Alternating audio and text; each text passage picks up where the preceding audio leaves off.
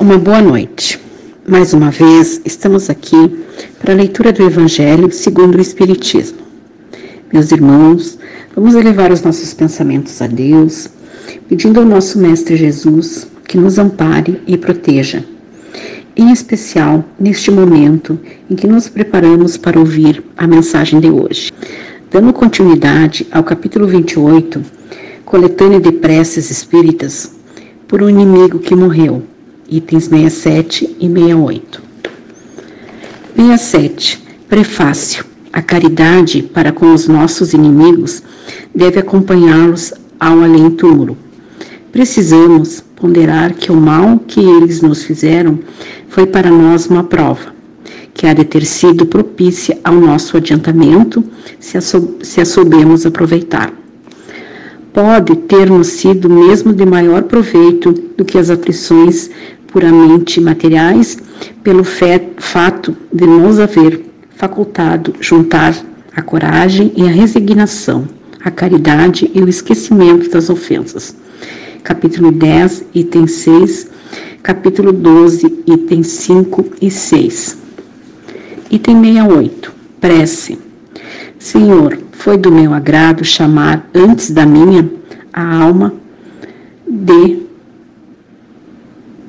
nome seria da, da pessoa, né?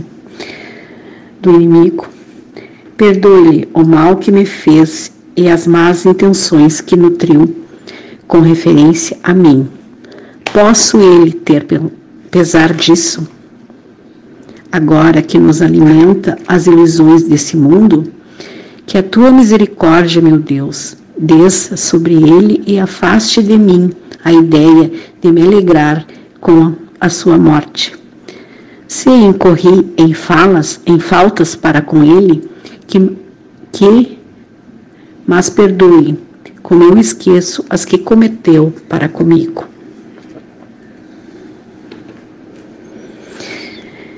Que essa mensagem de hoje tenha tocado em nossos corações. Para encerrar, vamos agradecer ao Mestre Jesus por tudo que tem nos proporcionado, por nos envolver no teu amor e na tua luz, para que nossos dias sejam mais leves e serenos. Vamos pedir a fluidificação da água, as águas que estão em nossos lares, que seja colocado nela o remedinho necessário para nossa cura, se for no nosso merecimento. E assim, protegidos e amparados, desejo a todos uma noite de muita paz e de muita luz. Que assim seja.